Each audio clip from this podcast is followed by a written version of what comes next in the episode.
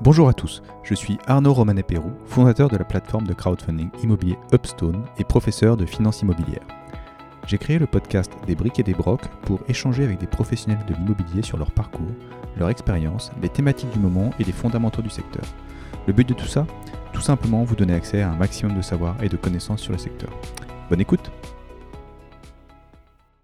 dans cet épisode, je reçois Julien, CEO et fondateur de la société FleetDesk, qui construit une application pour aider les entreprises à organiser leurs bureaux. Julien est donc quotidiennement au contact avec les sociétés sur la problématique de l'organisation du travail, entre flex-office et travail à distance. On évoque donc l'évolution que nous sommes en train de vivre. Bien loin de la disparition du bureau, il semblerait que son usage pourrait évoluer profondément dans les années à venir. Salut Julien, merci de, venir euh, sur ce podcast. Avec toi, on va parler de, l'usage du bureau. Toi, tu es, euh, CEO de FleetDesk, qui est une société dont tu vas nous parler. Et tu connais très bien l'usage du bureau comme il évolue euh, et comme, comme, on le voit changer depuis, depuis quelques mois avec l'arrivée du télétravail. Et c'est un peu le sujet de, ce podcast, savoir qu'est-ce que devient ce bon vieux bureau, comment on l'utilise? Et, euh, qu'est-ce qui, va devenir? Bon, je te, laisse, te, présenter rapidement. bonjour Arnaud, bonjour à tous. Euh, donc, moi, c'est Julien, Julien Dufoulon, le, le CEO euh, et le cofondateur de FleetDesk, qui est une solution de gestion d'espace de travail flexible qui aide les entreprises justement à organiser les espaces de travail, à organiser la flexibilité au sein de leurs espaces de travail. Euh, et à éviter que ça devienne euh, la foire d'empoigne pour se trouver un poste de travail. Euh, on a beaucoup effectivement d'actualité en ce moment, alors qu'on est encore au milieu de la pandémie. Euh, avec euh, effectivement beaucoup d'usages qui sont en train d'évoluer. Euh, et donc je pense que c'est effectivement de ça dont on va parler. on est bien sûr aux premières loges puisqu'on voit, le, on voit à la fois les entreprises réfléchir et, prendre des décisions sur l'organisation et les utilisateurs. on voit on peut s'apercevoir de, de leur comportement et comment ils s'adoptent ces nouvelles organisations. Alors euh, concrètement, euh, donc la, solution que, développe FleetDesk, euh, c'est une interface qui permet de, de, réserver ton alors, on va, d'abord parler du flex office un petit peu. Donc, mhm. euh, euh, il y a de plus en plus de sociétés qui reviennent au flex office. Pour rappel, le flex office, c'est euh, le, fait qu'il n'y ait plus d'espace attribué dans, dans l'espace de travail. Donc, tu viens, tu arrives le matin, tu sais pas où tu vas travailler, tu prends tes affaires dans ton casier et tu vas te rendre sur ton poste. Et, et l'idée, c'est qu'aujourd'hui, il y a un mix qui se dessine entre le télétravail, le travail en présentiel euh, qui, est, qui se ferait sous mhm. forme de flex office euh, mhm. généralisé. Et donc, il faut trouver un moyen de, de, créer du lien pour savoir qui est où et comment tu t'organises et comment tu peux réserver tes postes de travail pour mhm. organiser tes réunions. Donc, c'est un, un, peu ça. En fait, le, nous, on est en, très concrètement, on est un logiciel, une solution euh, de gestion d'espace de travail. Donc effectivement, on, parlera dans le détail de, ce que ça fait en termes de, de fonctionnalité. On va essayer de coller ça euh, à la thématique et donc du coup déjà démêler un petit peu euh, de qu'est-ce que c'est le flex office et qu'est-ce que c'est le flex office maintenant en fait parce qu'il y a une petite évolution donc effectivement historiquement le flex office qui peut avoir plusieurs noms, mais le, terme euh, flex office est très euh, celui qui est le plus utilisé. Il y a un euh, terme franco-français ou... Ouais, c'est pas très utilisé à l'étranger. on parle de, politique hot desk, de desk hoteling aussi, mais le flex office, la contraction de flexible et office, c'est. C'est un truc qui est assez, qui est assez français, mais c'est pas grave parce que il permet aux gens de comprendre de quoi il s'agit. Et, hmm. et, et, du coup, d'ailleurs, historiquement, le flex office, c'est une manière d'organiser les postes de travail euh, et les ressources au sein des bureaux euh, sans que les bureaux soient attitrés. Donc effectivement, les ressources sont partagées euh, entre les collaborateurs. et effectivement, au départ, ben, si on regarde sur tendance longue, la première étape pour les entreprises, ça a été d'abandonner le bureau fermé avec le couloir, le couloir borgne, et en créant des espaces open space, donc en cassant les cloisons, euh, en mettant euh, les employés sur des benches euh, un peu plus ouverts. on, et on, a abandonné le bureau individuel qui était très consommateur de place pour l'open space finalement. On a abandonné la salle de réunion individuelle aussi qui, qui était, qui, était quand même la, la, la, majorité dans les années 80 90. donc on a eu cette première étape d'ouverture des plateaux avec le, ce que nous on appelle en France l'open space, que les, anglo-saxons appellent l'open floor plan. donc on ouvre les, on ouvre les, cloisons et, et, donc dans les années, au cours des années 2000, un certain nombre d'organisations, et d'ailleurs c'est important de le comprendre pour le, pour le contextualiser, beaucoup d'entreprises de conseil euh, qui ont des équipes qui ont une, un usage très intermittent. Ils sont, souvent chez le client. Mmh. chez, souvent chez le client, qui reviennent, etc. Se sont dit, euh, mais on, en fait, il y, a une sorte de gaspillage. Donc, on a un taux d'occupation. Et moi, euh, à l'époque, euh, dans une autre vie, j'avais pu voir les taux d'occupation, par exemple, chez, une entreprise comme Deloitte. Et on, constatait que sur une semaine type, il y avait des jours où littéralement le taux d'occupation descendait à 20% avec quelques fonctions support qui restaient, mais les bureaux étaient totalement vides. et d'autres jours, euh, à l'inverse, où ils étaient pleins à craquer. Mmh. Euh, pas forcément euh, trop pleins, puisqu'à l'époque, le, dimensionnement le capacitaire était conçu pour accueillir tout le monde. mais du coup, il y avait cette espèce d'écart, et donc du coup, moyenné sur une semaine type, ben, ça faisait des taux d'occupation. donc généralement, le, chiffre qui est souvent utilisé, c'est des taux d'occupation de autour de 60%. Dans le meilleur des cas, ça, peut, ça peut descendre jusqu'à jusqu'à 50%. Pour toute boîte confondue ou pour ces boîtes de conseil? Euh, alors, le, le, le, chiffre de 60% euh, de taux d'occupation global, c'est en fait c'est plutôt pour toute boîte confondue. Euh, il y a beaucoup beaucoup d'études différentes sur la question. On tombe souvent sur ce chiffre-là. En fait, c'est pour des raisons assez simples, c'est que de, de, toute façon, si on a un poste par employé, si on prend les congés, les absences, etc. voilà, les, les congés maladie, les absences, les vacances, etc. Au total, on s'aperçoit qu'en fait un poste par personne, c'est enfin, les, les, postes sont pas occupés à 100%, mm.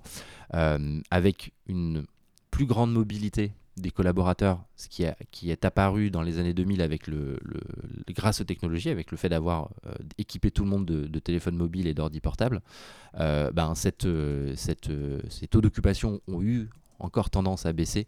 parce que la, la, population de travailleurs est devenue de plus en plus mobile les années 2000 aussi, si on recontextualise euh, très largement, c'est aussi l'explosion des voyages professionnels. Mmh. Euh, il n'y a jamais eu autant de trajets en avion euh, pour des raisons professionnelles ou en train évidemment, pour, et donc, qui augmentent, enfin qui, qui, réduisent de facto le, les taux d'occupation sur place. Donc une population plus mobile.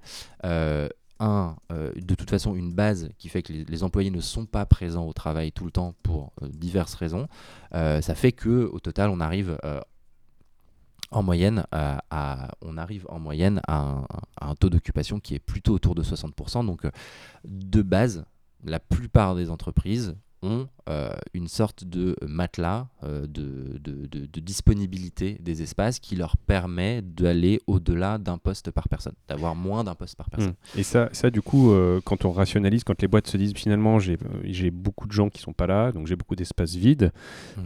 il y a un moment où l'équation économique intervient. Et c'est là où on se dit quel est, quel est l'usage que je pourrais proposer qui serait un peu différent, mmh. ou, qui me coûterait moins cher? Parce que ce qu'il faut savoir, alors moi j'avais un chiffre de 50% sur l'occupation, donc 60%. Ouais, voilà, au mieux 60%. Mais bon, c'est mon esprit qui simplifie. Le 50% est peut-être un peu plus mhm. simple à, retenir. L'autre le, grand chiffre, c'est le fait que l'immobilier, c'est le deuxième poste des entreprises en termes de mhm. dépenses. Mhm. Et donc, euh, l'idée de rationaliser l'usage de, du bureau, elle n'est pas complètement dénuée de sens ou d'intérêt, puisque ça peut représenter une économie ou en tout cas une rationalisation de la dépense qui est très importante. Quoi. Ouais, c'est effectivement, euh, c'est effectivement une des, une des raisons euh, qui, incitent, qui, ont, qui ont incité euh, dès les années 2000 les entreprises à se poser la question euh, de, du fait de ne plus attribuer, parce que du coup j'ai viens sur le flex office, c'est que donc face à ce constat que les, les, bureaux sont sous-occupés, ben on, va on peut décider de partager les postes de travail, donc ne plus les réserver à une personne en particulier à l'intérieur d'un plan open space, qu'on avait, on avait déjà refait l'histoire hmm. et on avait déjà cassé toutes les cloisons à ce moment-là. Mais dans l'open space, on a un poste attitré. Enfin, jusque-là, on avait ça. Euh, et dans les années 2000, on a vu de plus en plus d'entreprises. Euh, la tendance est à aller beaucoup plus vite dans certains, les, pays qui sont très connus pour avoir euh, commencé à faire cette transformation. C'est les, Pays-Bas et la Grande-Bretagne et à moins forte raison les États-Unis. mais on, on, a déjà vu c'est une première tendance à la flexibilisation, au flex office dans ces pays-là dès les années 2000 pour plusieurs raisons une raison évidente, c'est la rationalisation économique. donc, ben, réduire les mètres carrés, puisque effectivement, l'immobilier est le deuxième poste dans le PNL des boîtes, généralement. Euh, donc du coup, il y a une... après les salaires. Après les salaires, évidemment. Mm. Euh, donc il y a une, une, vraie opportunité à réduire le coût euh, immobilier par collaborateur. Donc ça, c'est effectivement une première logique. en France, on a eu beaucoup de... Les premiers projets de FlexOffice, les plus emblématiques, sont souvent venus plutôt de très grandes entreprises. plutôt de boîtes du CAC 40, des banques. Ça, c'est relativement récent quand même de l'histoire du bureau. C'est fin des années 2000 ok, ça fait quand même une petite dizaine, une grosse dizaine d'années. Ouais, je pense qu'en France, le, les, les, projets les plus le projet le plus emblématique, je crois que c'était l'un des premiers, c'était Accenture, boîte de conseil. Mmh. Euh, je crois que c'était en 2006 euh, sur les Champs Élysées. Euh, donc c'est un, des cas très connus de, mise en place de, FlexOffice.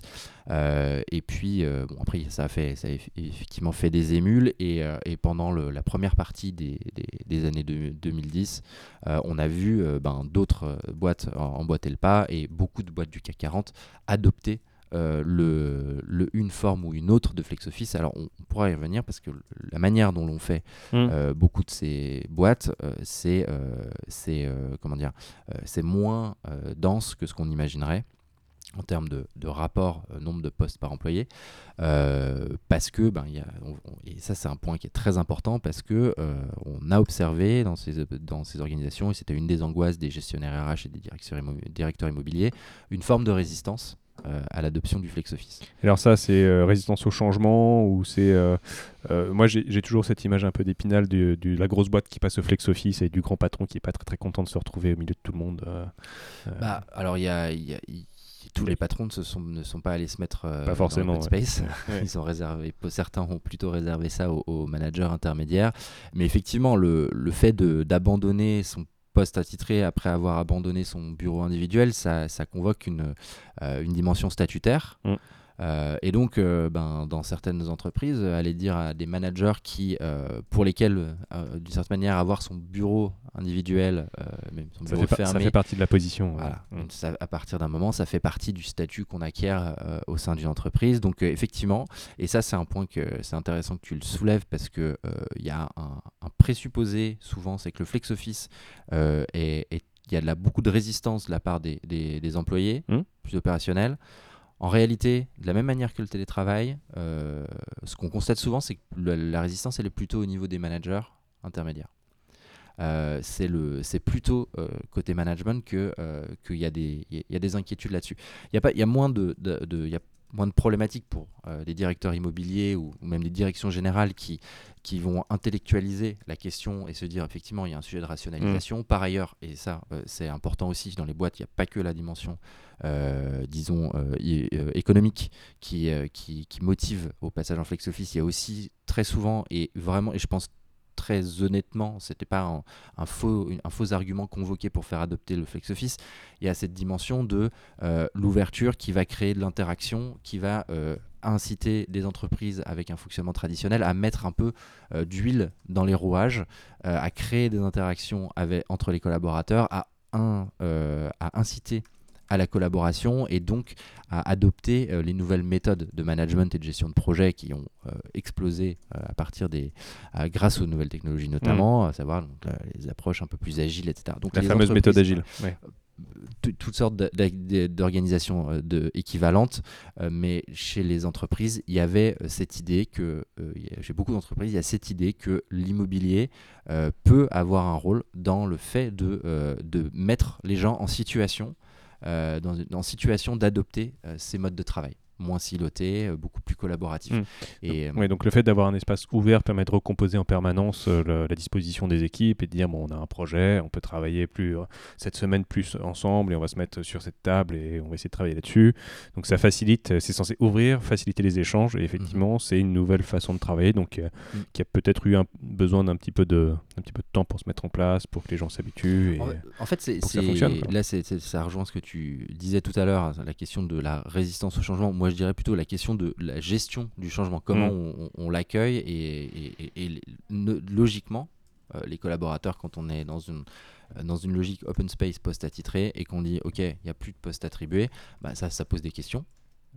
j'ai besoin d'un poste pour faire mon travail, Mhm. je suis habitué, en plus si je suis dans une organisation qui a plutôt, euh, et ça on va revenir du coup au sujet du télétravail, une, euh, une logique de présence au bureau euh, très forte, euh, très sédentaire, euh, ben, c'est un, changement. Donc il y a des questions logiques qui se posent, à savoir comment est-ce que j'ai la garantie que mon poste de travail va être adapté, euh, va être disponible, Ouais. euh, que je vais pouvoir retrouver mes collègues parce que la sédentarité a cet avantage-là aussi qu'elle permet Il y a des repères. euh, ouais. Exactement. On Mm. va taper sur l'épaule, etc. On n'a pas à se poser 15 000 questions pour savoir si on va pouvoir retrouver euh, Jean ou Jacques euh, Mm. au bureau la semaine prochaine.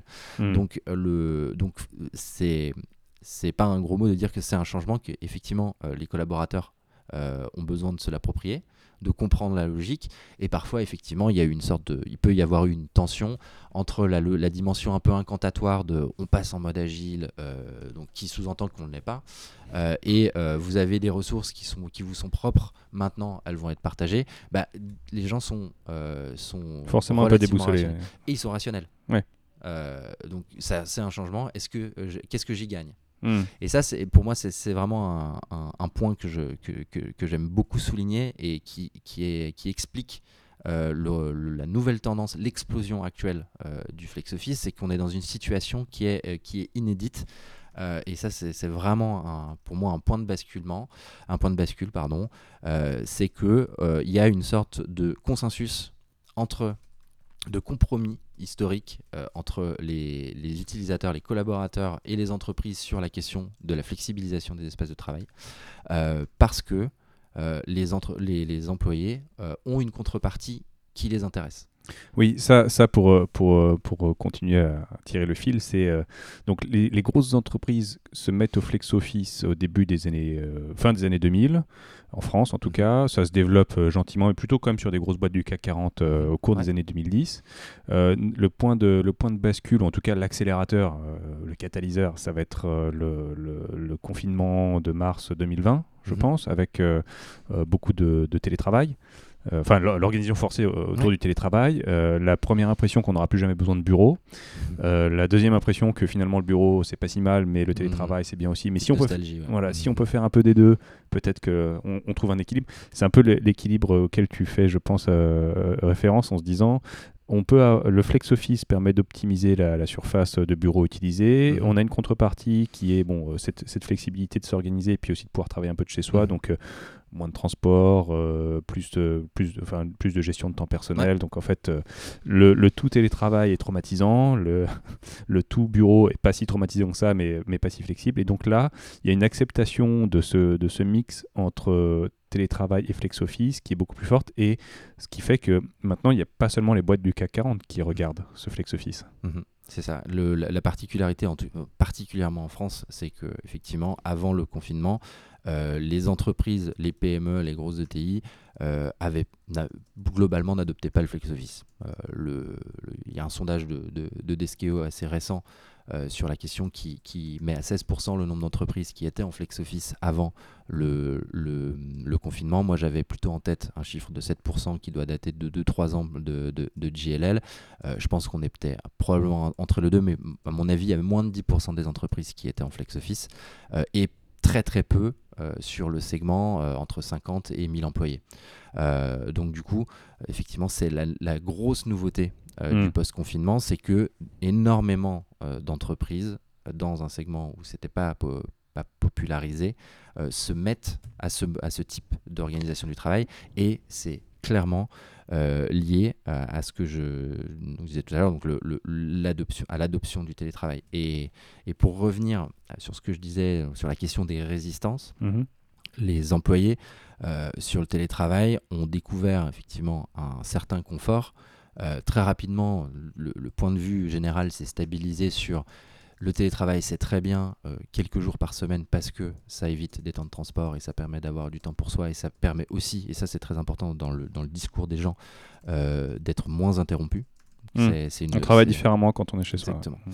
donc ça, ça, ça permet de varier et, et ça c'est pour le coup c'est hyper intéressant mais j'ai eu, j'ai eu un échange fascinant euh, fin décembre avec euh, l'inventeur du télétravail, Ouais. un monsieur qui s'appelle Jack Niles euh, qui est un, un ancien euh, physicien de, de la NASA qui a commencé à mettre en place du télétravail pour des entreprises euh, avec dans un contexte technologique très différent dans les années 60 et qui lui conseille des organisations depuis les, premiers, les premières expérimentations en Californie de télétravail dans les années 60. Donc dans les années ça date des années 60 le télétravail. Là, on n'avait pas de, forcément d'ordinateur personnel, de téléphone. Ça. Donc on, on, organisait des, en fait le, la part, toute la partie informatique dans les entreprises était centralisée justement dans des bureaux mmh. puisqu'il fallait énormément de place et des, des facilities pour, euh, pour, pour, pour, gérer les serveurs. Oui, parce qu'ils prenaient de la place les ordinateurs à l'époque. Exactement, les serveurs, les serveurs, etc. Donc du coup, toutes les, tous les postes de travail, les postes de télécommunication à l'époque étaient euh, centralisés dans un bureau. Et donc aux États-Unis, ce qui se produisait, c'est euh, la grande migration pendulaire avec le véhicule mmh. individuel. Donc au départ, le problème du télétravail, c'est un problème de trafic routier et donc, euh, des, euh, un programme euh, du département de la Défense demande à des chercheurs, des physiciens, de régler la question du trafic. Et donc, ce Jack Niles, alors c'était un tout petit peu en plus avant le, le, début de la, la, la, crise, la, première crise pétrolière, pétrolière avec la flambée des, prix, des mmh. prix du pétrole, qui a un impact sur le chauffage des bâtiments et le euh, le, prix du, du, du, gaz pour, mmh, de euh, l'essence pour, mmh. pour, les, les, utilisateurs. Donc, euh, on leur demande de régler la question du, trafic et donc eux disent, ok, on va du coup organiser des postes, des, des, petits bureaux satellites dans lesquels on va installer ces, cette infrastructure de télécommunication et on va permettre à, euh, aux, gens de travailler, non pas de chez eux à l'époque parce que c'était pas possible, mais mm. à proximité de chez eux pour éviter d'engorger les grands axes. Et donc la première, euh, la première euh, la première euh, initiative euh, de, télétravail a été organisée. Donc il y avait toute une dimension logistique, d'équipement, des postes, etc. Et, moi j'aime beaucoup, beaucoup un certain nombre de, d'anecdotes que, que, m'a partagé, que partagé Jack pendant notre discussion à l'époque. Et, ça c'est, très symptomatique de, du grand changement qui a eu lieu là maintenant.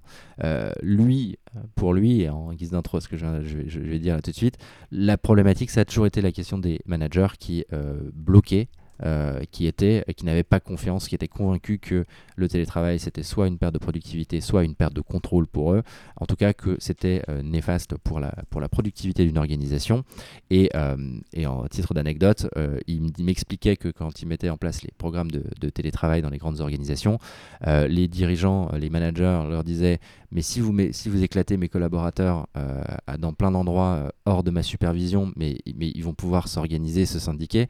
Et inversement, euh, les responsables syndicaux disaient non mais si vous m'éclatez la population euh, de travailleurs, comment est-ce que je vais faire pour qu'ils s'organisent Donc à tous les échelons, il y avait de très très bonnes raisons de ne pas euh, démarrer le télétravail. Et, en fait, ce qui est fascinant hein, quand on regarde les chiffres de progression du télétravail, certes, il a augmenté à partir des années 2000 et la grâce aux nouvelles technologies, mmh. au fait qu'on puisse avoir Internet de plus en, de plus, en plus facilement avec des, des, outils portables. Euh, euh, des ordi ou des, téléphones, euh, y a on voit déjà une progression du télétravail, mais ça reste très très très poussif, très très très progressif et il n'y a pas une accélération. Il n'y a pas de rupture. Non, il n'y a hmm. pas de point de rupture. Et donc en fait, ce Jack Niles qui a vu le télétravail depuis les années 60, finalement, il a vu une sorte de petite croissance hmm. constante du phénomène, mais il n'a jamais vu l'emballement qu'il aurait attendu avant le Covid. Alors c'est marrant cette histoire de, télétravail parce qu'on n'est pas du là on parle pas dans les années 60 de télétravail à la maison, on parle de télétravail à proximité de, de, son point de résidence. Télécommuting. Ouais, ouais c'est une sorte de, de, de coworking euh, avant l'heure ou euh, exactement. Le, en ce moment il y a beaucoup de discussions sur euh, comment les entreprises vont avoir une, une logique, revoir leur mmh. implantation immobilière avec plein de petits centres plus, plus à proximité de là où habitent les gens. L'idée, plutôt que d'avoir une grosse tour à la Défense, on a euh, X euh, dizaines de petits bureaux qui sont partout en Ile-de-France où les gens vont se rendre parce que c'est à 5 minutes de chez eux et que c'est un, petit siège emblématique très central. Euh, et ça, c'est ça, il y a beaucoup de discussions, enfin, beaucoup de directions immobilières qui mm. se posent ce type de questions en ce moment. Et en fait, ce qui est assez intéressant, c'est qu'en fait, on, finalement, on revient à, la, à la logique, à, la réflexion de euh, ce groupe de travail en Californie dans les années 60 qui se, qui parce que contraint, se dit la, solution, euh, puisqu'on ne peut pas travailler de chez soi, c'est euh, de travailler dans plein de petits satellites à proximité de, là où habitent les, employés. Est-ce qu'on peut, ce qu'on peut euh, imaginer intellectuellement beaucoup plus facilement aujourd'hui avec euh, les nouvelles technologies qui euh, nous permettent de communiquer avec de la visio Je pense que la qualité va continuer de s'améliorer sur, sur le, le, partage de, de, l'information. il n'y a, plus de barrière de ce point de vue-là. Ouais, il y a, y a, alors je lisais, je ne sais plus encore la dernière fois, la difficulté d'organiser des réunions avec une partie en présence et une mhm. partie à distance. Mm. C'est vrai qu'on a tous vécu la, réunion à distance où euh, Bon, ça fait quand même quelques, quelques milliers d'années qu'on mhm. est, que socialement, on a, quand on parle aux gens, ils sont en face de nous généralement. Donc il y, a une lecture du, du, langage corporel qui est très dur à appréhender quand on est plusieurs sur une, sur une réunion parce qu'on ne voit pas forcément les gens. Euh, quand il y a plusieurs personnes qui parlent en même mhm. temps, on ne sait pas qui, quoi, il y a un blanc, c'est gênant. Donc il nous faudrait peut-être encore quelques milliers d'années de visioconférence pour qu'on soit vraiment à l'aise. mais bon, on n'aura peut-être pas la chance de lire.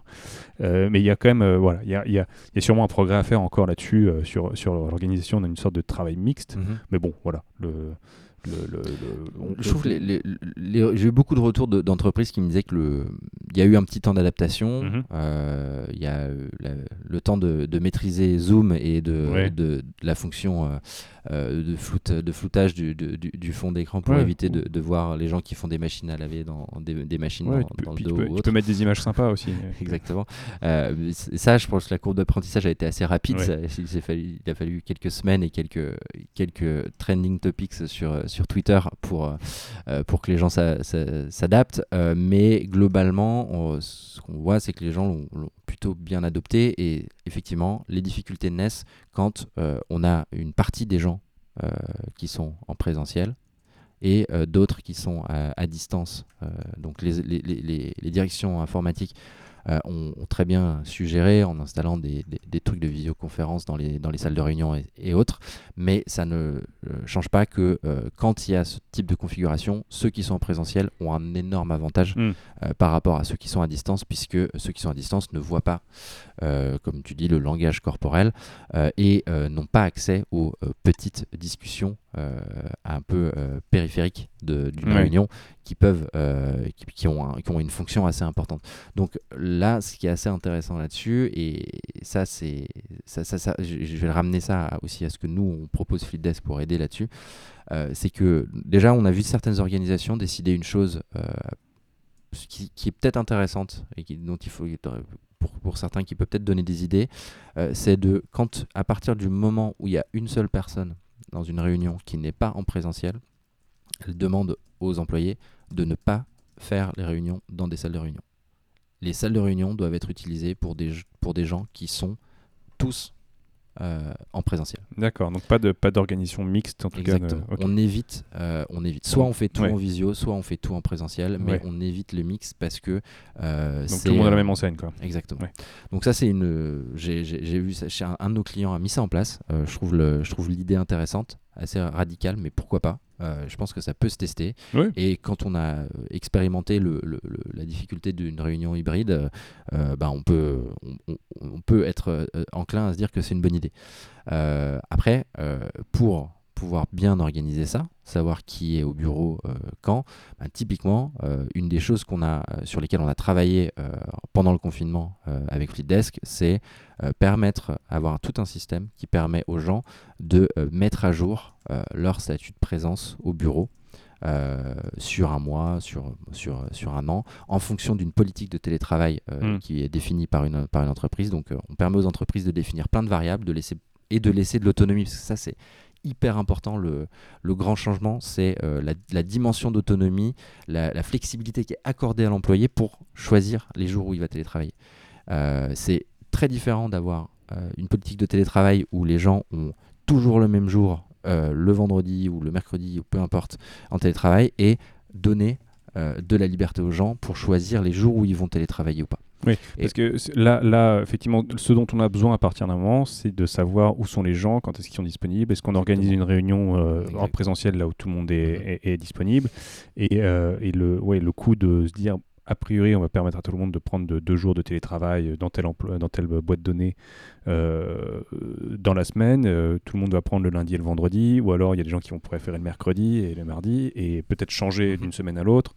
Et donc, c'est de donner, euh, d'organiser cette flexibilité pour qu'on puisse s'y retrouver et que bah, s'il y a du travail en groupe ou de, ou, la réunion à organiser, ça permet de, retrouver ses petits. C'est pas, c'est pas trop contraignant de mettre à jour son statut tous les jours en se disant bon bah ce mois-ci il faut que je choisisse tel jour tel jour tel ah bah, jour. on n'est pas obligé de le mettre de le mettre à jour tous les jours. On peut on peut en une fois et ça prend littéralement 20 secondes. On hmm. peut organiser tout son mois. Ouais, c'est pas trop la tannée, quoi. non, c'est quelque chose qui se fait rapidement. Et, et en fait, euh, on, voit avec les premiers euh, nouveaux usages de bureaux qui commencent à réouvrir, c'est vraiment la grande question, quoi. C'est euh, qui travaille où? Hmm. Et est-ce que je vais pouvoir croiser? Donc en fait, c'est comment, avec l'introduction, donc la généralisation du télétravail, ça crée de l'asynchronisme. Les gens avaient l'habitude, le présentiel, c'est le, c'est la, la, synchro quoi. On est tous au bureau en même temps, c'est facile, on peut se taper sur l'épaule. D'ailleurs, du coup, c'est une source de distraction importante dans les open space parce que on est toujours tous là. On est sollicité. Exactement. Maintenant, euh, la, la, grande nouveauté euh, de la grande nouveauté, c'est l'asynchronisme. Donc, euh, je ne sais pas exactement, y compris dans mes équipes en tant que manager, qui va être là quel hmm. jour. le travail asynchrone, c'est chacun travaille, fait sa partie du travail dans son coin hmm. de façon séquencée. C'est-à-dire qu'on n'est pas tous autour de la table en train de faire avancer le projet. C'est machin, fait, la première personne fait sa partie, hmm. donne, donne le go à la deuxième personne qui doit travailler ensuite de le faire. Elle peut le faire le, directement le lendemain, deux jours plus tard. C'est voilà, on n'est pas, on est vraiment asynchrone et cette demande on, fait le travail de manière séquentielle, euh, mais, euh, mais par ailleurs, ça ne veut pas dire que, euh, comment dire, que, le, que se réunir n'a pas de fonction. Dans, le, dans le travail asynchrone, dans le travail séquentiel, euh, se réunir, faire des points d'étape, c'est hyper important pour mm. garder une bonne une organisation. Euh, après, il y a des boîtes qui arrivent, euh, qui assez emblématiques. je pense à Alan qui, qui est très très très mm. anti réunion. Ils, sont en télétravail tout le temps. Ils ont un peu des bureaux. Ils ont un peu, ils ont des bureaux, mais ils sont ils, sont en ce qu'on appelle work from anywhere. C'est ça. et ça, c'est vraiment le. Voilà, si je dois résumer la vision de Fleetdesk, c'est qu'on a la plateforme qui permet d'organiser euh, cette logique de travailler d'où vous voulez, donc work from anywhere. Euh, et, leur idée, c'est que le travail est, asynchrone, les réunions euh, doivent être rares et mm. sur des objets très très très très, très précis, sinon elles n'ont pas de, elles n'ont pas d'intérêt. Je, regarde les tweets là, de, Jean-Charles Samuelan où il, parle souvent du fonctionnement de sa boîte.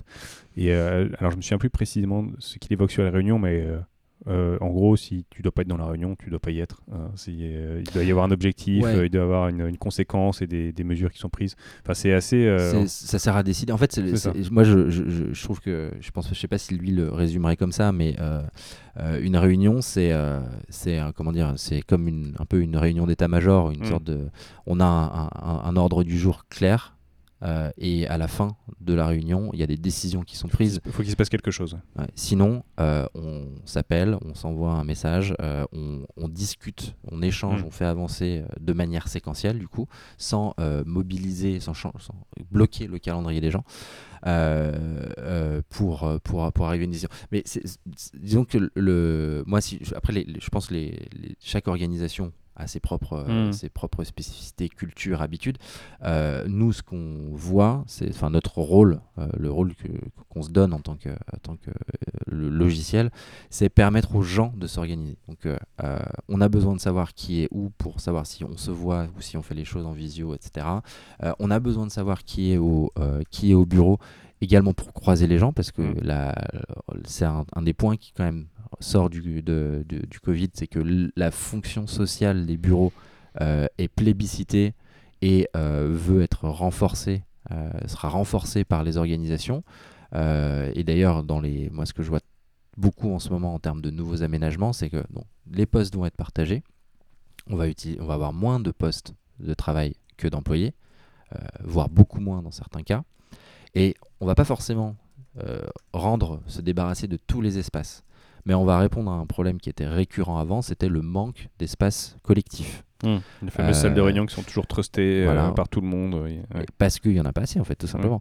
Et, euh, et, et, le manque d'espace, de, souvent de convivialité, qui était ben, dans, les, dans les endroits les moins bien designés, limité à un petit coin, un petit coin cafette avec une, avec une machine à café et un manche debout.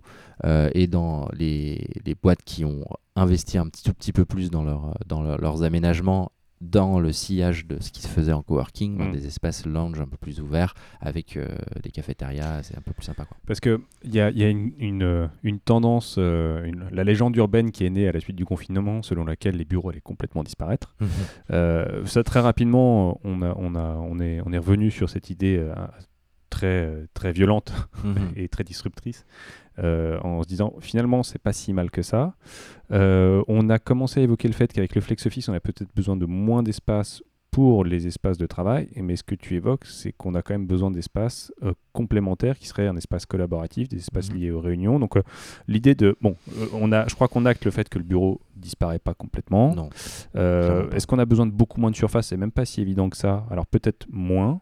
Ça, ça va, Euh, être, ça va dépendre des organisations. En fait, il va y avoir des, des organisations qui se disent, euh, qui, sont, qui, ont une approche, qui peuvent avoir une approche radicale. Moi, j'en ai vu récemment des, des boîtes qui décident de, de garder euh, un quart de, de- des surfaces qu'ils avaient Hmm. euh, avant, avec euh, des, comment dire, euh, des, des ratios de télétravail du genre 4, jours sur 5 ou 3 jours sur 5, des trucs assez, assez, euh, assez importants. Euh, mais il y a beaucoup d'autres organisations qui se disent, euh, qui- pour lesquelles la question immobilière n'est vraiment pas une question de coût. Euh, c'est une donnée un peu de base du PNL. Faut pas qu'elle augmente, mais elle n'a Mm. pas forcément besoin de baisser. Et du coup, la question, c'est plus comment je réaménage l'espace pour qu'il soit plus agréable et attractif. Et ça, c'est pas de le- c'est- là encore, c'est pas de l'incantation. Euh, Mm. je- je- moi, je vois des, cl- des clients de Field Desk, des prospects de Field Desk, ne pas se poser la question en termes, tous se poser la question en termes de réduction euh, de, de surface, mais aussi en termes de réaménagement euh, pour, euh, pour que les espaces soient plus adaptés, donc avec notamment beaucoup Mm. plus d'espaces communs. On a déjà vu une, euh, une évolution. Alors, on parlait de l'évolution euh, longue des bureaux. On est passé des postes individuels à l'open space. Et puis, l'open space, on a, on a l'image de l'open space des murs blancs, des faux plafonds avec Mhm. les néons. et donc, on, a une évolution. Et je pense que c'est venu aussi, bah, comme année 2000-2010, avec l'idée que le bureau, ça doit pas forcément être un endroit. Boring, blanc, avec euh, de l'éclairage artificiel, et qui pouvait être sympa aussi. Alors, je- moi, j'explique toujours que c'est venu un peu avec le, le, le, le- le phénomène start-up aux US où euh, bah, les bureaux devaient être cool, il y avait des tables de ping-pong, euh, ça devait être aussi un endroit où on pouvait jouer. euh, puis il y a Google qui, qui a une notion du bureau qui, qui enferme ses collaborateurs Ouais, dans, un- une sorte dans, de- dans une bulle où, sorte de pénitencier. voilà, où tu as à, à manger à volonté, tu peux travailler dans le bus qui vient te chercher. donc c'est, mais, mais les, et tu as des, des, des Une salles de sieste. paternalisme. euh, Voilà, c'est, voilà une, autre, une, autre, une autre fonction du bureau d'un, point de vue capitalistique qui est intéressante, on va dire. euh, Et- extrêmement coûteuse pour le coup. Je pense que le- le- l'empreinte Ouais. immobilière de Google, on n'est pas dans l'économie. quoi. Exactement. Euh, mais, mais bon, du coup, ils sont très efficaces. Et, euh, et voilà, la tendance, c'est de dire, bah, en fait, mon bureau, il n'y a pas de raison que ce soit pas un endroit un peu sympa, avec, avec un mobilier qui peut être chouette, avec euh, Mhm. des couleurs. On voit la- le réaménagement des espaces de, de coworking. WeWork, Mhm. ils font des choses superbes. Mhm. C'est voilà, on rentre dans un, il y a une empreinte architecturale. bon, on aime, on n'aime pas, mais en tout cas, il y a, ouais. il y a, il y a- il y a quelque chose. Il y a qui, qui, est, euh, qui se démarque un petit peu et on, on sent qu'il y a moins de, de rupture entre le, le bureau ennuyeux dont on pouvait avoir l'image il y a 10, 15, 20 ans Mhm. et aujourd'hui le, bureau comme on le, comme on le conçoit. Donc je, je pense que hum, ça, ça rejoint un peu ce que tu dis sur le fait qu'on repense non seulement tout l'espace de travail d'un point de vue euh, euh, sur le fond, en se disant Mhm. bon bah il, il nous faut des espaces de réunion, des espaces où les gens peuvent euh, discuter, prendre un café et, et- Mhm. et travailler comme ça, mais, euh, mais sur la forme aussi, il y a, il y a un effort qui est fait pour que on ait euh, voilà on ait, on ait un espace qui soit un peu plus sympa quoi.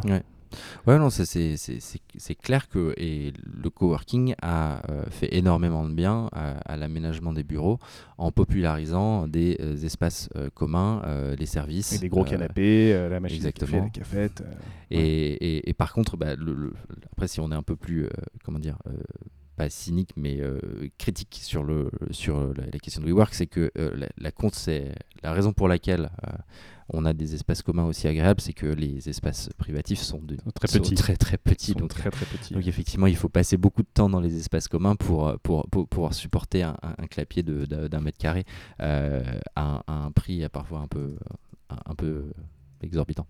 Effectivement, effectivement. Le, ouais, il faut pas, faut pas avoir besoin d'un tra- trop gros écran parce que les bureaux sont quand même assez étroits. Voilà. Ouais. Alors que pour les, les organisations qui gèrent leur propre bureau, euh, qui euh, envisagent le réaménagement, ben, d'une certaine manière, ça va être la revanche des, un peu des bureaux classiques, puisque on peut avoir tout ce qui est agréable dans un WeWork ou dans un coworking bien fichu, avec plus de place. Hmm. Et c'est une des opportunités. et c'est, moi, je pense que c'est un angle que, clairement les, les gens de l'industrie immobilière vont, vont, essayer de faire valoir pour euh, contrer une éventuelle tendance, un éventuel souhait euh, des, des, entreprises de réduire euh, au maximum leur mètre carré pour profiter du télétravail et que l'investissement ne se déporte pas sur, par exemple, l'achat de mobilier de très bonne mmh. qualité, etc., pour, pour le, le home office. Mais si je pense que ça va se produire de, toute manière, ne, serait-ce que sous la pression de la réglementation. Euh, mais, mais je pense qu'effectivement, c'est un peu là, ça va être la, la revanche des bureaux qui, là, pour le coup, je suis moins pessimiste, je suis plus optimiste, euh, qui vont euh, être plus agréables, mieux fichus, parce qu'on aura accepté, et ça, on revient du coup à la question du flex office, parce que les gens sont prêts à accepter de ne pas avoir un poste attitré et qu'il euh, y ait, je ne sais pas, peut-être euh, un poste pour deux euh, mm. ou un tout petit peu plus. et donc avec cette cette garantie qu'on leur apporte qu'ils trouveront de l'espace, ils trouveront des espaces de bonne qualité. Euh, ça, ça, leur permettra aussi de télétravailler. Euh, et, et c'est à ça que c'est clairement à ça que sert Flipdesk. C'est aussi euh, donner aux gens ce que tu, disais en introduction. Je n'ai pas voulu te couper si tôt dans la discussion. Euh, tu disais en introduction que le flex office c'est l'angoisse. On, arrive, on se présente au bureau et ben on trouve pas de place. Et, et dans certains cas, si on est plutôt euh, de ceux qui sont pas du tout sédentaires, qui ont beaucoup de rendez-vous extérieurs ou plutôt lève-tard, euh, ben, on se retrouve avec le bureau euh, à côté des toilettes sans, sans, accès à la lumière.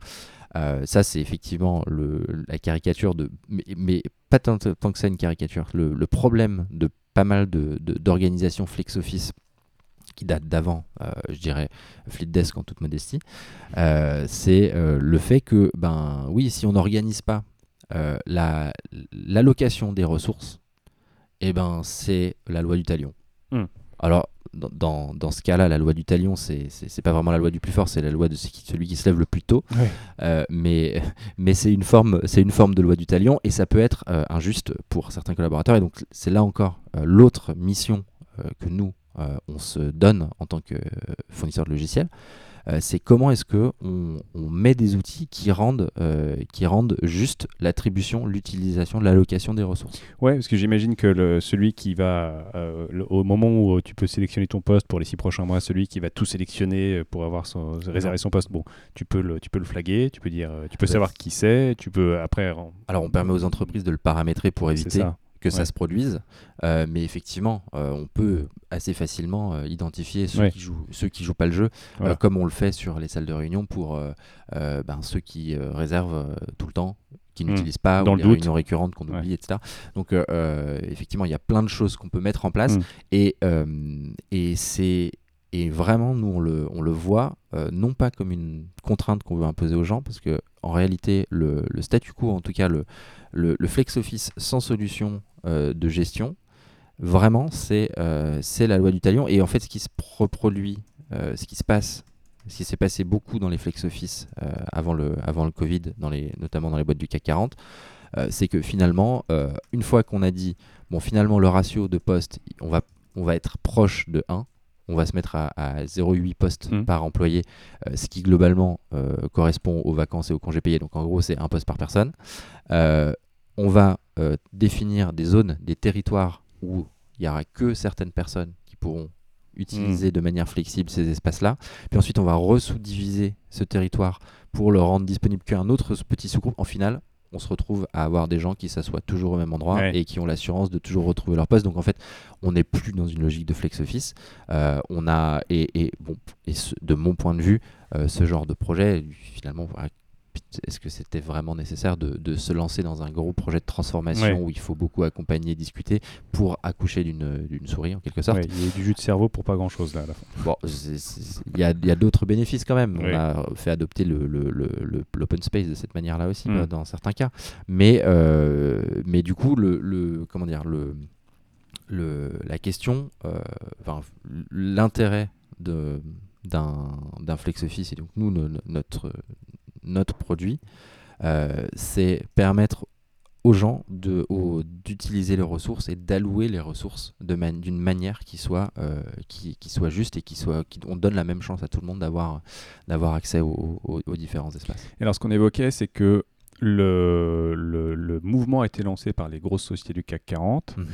Euh, on a eu cette rupture du, du confinement qui a euh, redistribué un petit peu les cartes de, mhm. entre télétravail et bureau. Et, et, et, toi, ce que tu notes, c'est que depuis, depuis euh, septembre, c'est ça, ou en tout cas deuxième partie de l'année dernière, tu as euh, une, une, demande croissante des entreprises, mais pas seulement des grosses entreprises, pour mhm. euh, une solution de gestion de, des bureaux. Donc ça veut dire que même les petites et moyennes sociétés commencent à considérer le, la, rationalisation de l'usage de leurs bureaux. Mhm. Complètement. C'est vraiment pour moi la, la grande nouveauté, c'est que avant le Covid, les petites boîtes, les PME, ne se posait pas la question du flex office, euh, c'était euh, des bureaux attribués, etc. Et c'était euh, c'était pas vraiment un sujet quoi. Il n'y avait pas de, raison particulière. Si c'était des, des startups, ne considéraient pas que elles avaient besoin de d'une installation en flex office pour créer le type de dynamique mmh. agile, etc. c'est de toute façon dans la culture de la boîte et dans les méthodes de travail. Donc en fait, il n'y a pas besoin de l'immobilier pour ça. Donc on, garde un poste attribué à chacun parce que, à l'inverse, euh, on est content de pouvoir offrir des repères euh, et de la stabilité à, nos employés. C'est déjà tellement le bazar sur tout le business et, l'organisation que si, on n'offre pas des, choses un peu stables.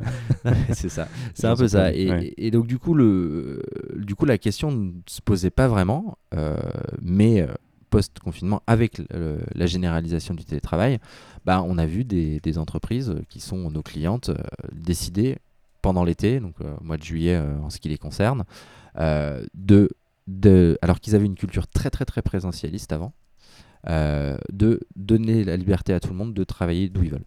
Donc, comme, comme Alan appelle ça, travailler d'où vous voudrez, work from anywhere en anglais, etc. Payfit en parle beaucoup. Euh, a même proposé en ligne des, une méthodologie pour passer en Work from Anywhere. Spotify euh, vient d'annoncer ça. D'ailleurs, sur, sur, le Work from Anywhere, donc travail d'où tu veux, c'est pas forcément de chez toi. Donc ça peut être dans un espace de coworking à côté, ça peut être dans un bureau, ça peut être. Enfin, voilà, c'est pas forcément du télétravail, du, home office comme on dit. La philosophie, c'est vraiment euh, si, euh, si euh, je sais pas, c'est contextuel, mais si vous avez un proche à l'hôpital, si hmm. vous pouvez travailler d'un endroit de, de l'hôpital, si vous avez envie de, de, partir pendant plusieurs jours à la campagne pour travailler, c'est possible aussi. En fait, c'est une liberté, une autonomie complète qui est accordée aux employés. Euh, avec comme seule contrepartie de savoir où ils sont, puisque pour mm. des raisons d'assurance et d'organisation, avec comme contrepartie de pouvoir faire en sorte que les autres collaborateurs sachent où on est pour pouvoir organiser le travail euh, de manière euh, optimale. et effectivement, avec comme contrepartie le fait qu'on ne réserve plus un poste mm. à, titrer dans les bureaux. Du coup, le, rêve de travailler sur une plage à Bali, euh, ça, tu sais s'il y a des gens chez Alan qui font ça ah, Je sais pas. C'est une légende urbaine. je sais pas s'ils le font chez Alan, mais je, crois que s'ils le souhaitent, ils, sont autorisés. Il y a juste euh, le problème du décalage horaire qui a géré, mais s'il est disponible et qu'il délivre, euh, la, personne. Et encore, je pense qu'ils ont des, ils ont potentiellement un, service client 24/7, donc mais, potentiellement ça peut s'organiser. Et puis en travaillant de façon asynchrone, a priori, on n'est pas obligé de, de, travailler en même temps que les autres. C'est ça en fait, il y, a, sur une politique de, télétravail, dont le flex office est un peu une sorte euh, de corollaire, puisque c'est la traduction de l'organisation de la boîte dans la partie immobilière. Euh, il y a un certain nombre de variables et, euh, et en fait l'un des gros curseurs, moi je trouve que le curseur le plus déterminant va, qu'on va regarder dans les années à venir du, pour comparer les politiques d'une organisation à l'autre, c'est quel est le degré d'autonomie qu'on accorde à nos employés. Hmm. Et, plus le degré d'autonomie va être fort, moins il y aura de résistance au flex office. C'est, pour moi, la, mécanique, elle se résume à, cette, euh, à ce paramètre-là. Et euh, c'est pour ça que je parle, euh, à chaque fois qu'on, me pose qu'on, veut bien me poser la question, d'une sorte de compromis historique sur mmh. la gestion des bureaux entre les employés et les employeurs. Et la raison pour laquelle les employés sont prêts à adopter massivement euh, le, flex office, donc le fait de ne plus avoir de poste attitré, c'est parce que en contrepartie, bah, ils y gagnent en autonomie. Ils ont on leur offre quelque chose en échange et on n'est plus dans la situation pré-Covid où le télétravail, c'est du coup, une, à la question qu'est-ce qu'on y gagne? Bah, En réalité, pas grand-chose. En tout cas, c'est ce que les, souvent le, raisonnement qui était tenu. Donc effectivement, ce, ça, la tendance est à l'acceptation de la part des collaborateurs, mais c'est ce qu'on évoquait, c'est le frein est, a priori plutôt du côté du management. Donc euh, il va apprendre à s'organiser aussi et, mhm. euh, et, et, pour, permettre cette, pour donner cette autonomie et cette flexibilité. Euh, dans, tout ça, ce qu'on retient, c'est que le, le télétravail n'a pas sonné le glas du bureau. Euh, dans un précédent podcast, on a évoqué le fait que beaucoup d'entreprises, justement, euh, bah, continuent à chercher les bureaux, les petites et les moyennes. Mhm. Euh, réfléchissez à la stratégie d'implantation, se dire, bon, est-ce qu'on reste en région parisienne ou est-ce qu'on mhm. va à deux heures de Paris Parce que à deux heures de Paris, avec, une, avec une connexion en train ou autre, on peut finalement faire des allers-retours à Paris très simplement et proposer un cadre de vie qui est très différent à ses, collaborateurs qui peuvent bah, avoir peut-être un appartement plus grand, mhm. vivre pas très loin du bureau. Mais ça recompose cette organisation. Donc, euh, mhm. Ce qu'on peut se dire, c'est quoi? On est probablement au début d'une recomposition d'une mhm. réinvention du bureau. Euh, et on ne sait pas très bien euh, ce qui va se passer, parce qu'il y, y, a aussi, on a beaucoup parlé de, de la sorte de, migration en dehors de Paris, de migration en province de, mhm. de, cadres. De tout le monde, en fait. Tout le monde, alors, tout le monde a un exemple en tête. Euh, pour l'instant, il y a encore assez peu de données sur euh, le, caractère massif potentiellement de ce phénomène. Ça, on, je pense qu'il faudra un petit, peu plus de recul mm. pour, euh, pour s'en rendre compte. sur les stratégies d'implantation, moi, ce que je constate, c'est quand même essentiellement, pour l'instant, les, les, entreprises sont pas encore sorties de la phase de réflexion, mm. mais il y a quand même un, coût du changement qui est important avec la une délocalisation complète d'un siège, etc. Donc c'est pas du tout euh, une des décisions qui seront prises à la légère, je pense, et donc on verra euh, probablement le, phénomène apparaître de manière un peu perlée dans le temps. Mmh. Oui, parce que si on a 50 employés, se dire bah, maintenant on met tout à Reims, on perd la moitié probablement parce que des gens veulent pas, euh, bah sont assignés sur la, région parisienne pour plein de bonnes raisons, hein, les enfants, les écoles, euh, voilà, la culture euh, ou, des raisons très personnelles. Donc c'est pas non plus si simple que ça de claquer des doigts et de se dire bon bah allez on va à Bordeaux, on va à Marseille. non, du coup ça peut être un processus, processus un peu plus graduel pour des mmh. entreprises qui ont déjà des implantations dans d'autres villes françaises. Euh, que Paris et qui se disent ben les prochains recrutements en fait on va les faire là-bas et on va rééquilibrer mmh. progressivement euh, l'implantation euh, et donner l'occasion à ceux des employés qui ont envie de déménager de, de, mmh. profiter de, de l'occasion. Je pense que franchement, c'est pour le coup, ce serait assez, assez hasardeux de faire trop de, projections là-dessus. On voit un peu les, les, les, tendances émerger, les questions se poser. Euh, bon, quand on voit, euh, moi je, je, je, prends le truc euh, sur le temps long, quand on voit le temps qu'il a fallu au télétravail pour, pour, pour, devenir un phénomène de société vraiment généralisé, on peut se dire que, qu'il faudra un peu plus que deux ans pour, pour, pour transformer radicalement, pour faire une révolution de, de l'immobilier de bureau.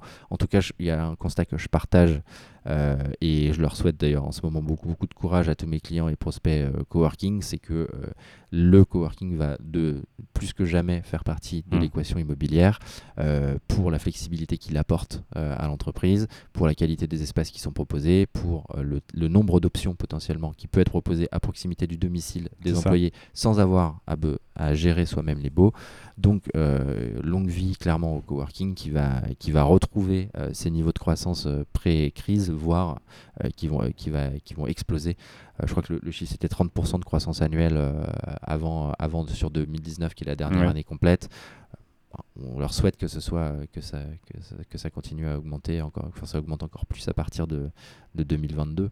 Oui, on, leur souhaite aussi. Puis euh, si ça peut faire des clients pour Desk en plus. Euh, ça, ça va être choisir, mais effectivement, euh, ils sont les bienvenus. Pourquoi pas Bon, on va, on va rester sur cette note positive, mais voilà, le, il, se passe, il se passe plein de choses qui sont quand même super intéressantes. C'est vrai que bah, moi, je, je, garde un œil optimiste tout ça, sur mm. tout ça, et, je garde en tête que bah, en fait, l'utilisateur final, c'est l'employé. L'employé, on commence à lui proposer des solutions qui sont un peu plus, euh, un peu plus flexibles et qui peuvent donner de l'autonomie et qui rendent les choses un peu plus sympathiques. Mhm.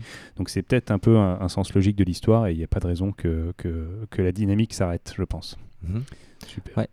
bah, oui, je dois dire, moi, euh, pour ma part, un, mot de conclusion à ceux qui nous écoutent et qui se posent la question de, du, passage en flex office.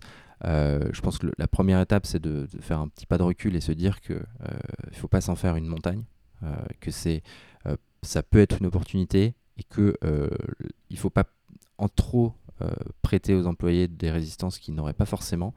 Euh, et je prends les, les, exemples de certains de nos clients euh, qui ont une, une approche très très ouverte d'échange avec leurs employés, qui les ont consultés de manière, euh, de manière très très ouverte, qui ont pour essayer d'établir un peu des, des profils en, en, fonction des préférences des uns et des autres, qui leur ont permis du coup de prendre des décisions très éclairées à la fois sur l'aménagement et sur ce qu'ils voulaient faire ensuite.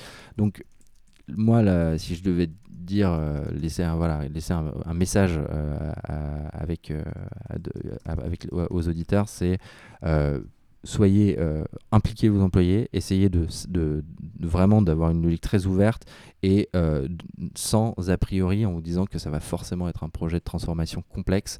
ils ont probablement beaucoup plus à y gagner, ils ont sans doute des très très bonnes idées aussi. Super. Super. Bah écoute, euh, merci beaucoup pour ton intervention. Et euh, vous retrouverez toutes les informations euh, sur Julien et sur la solution FleetDesk dans la description de la vidéo. Merci beaucoup.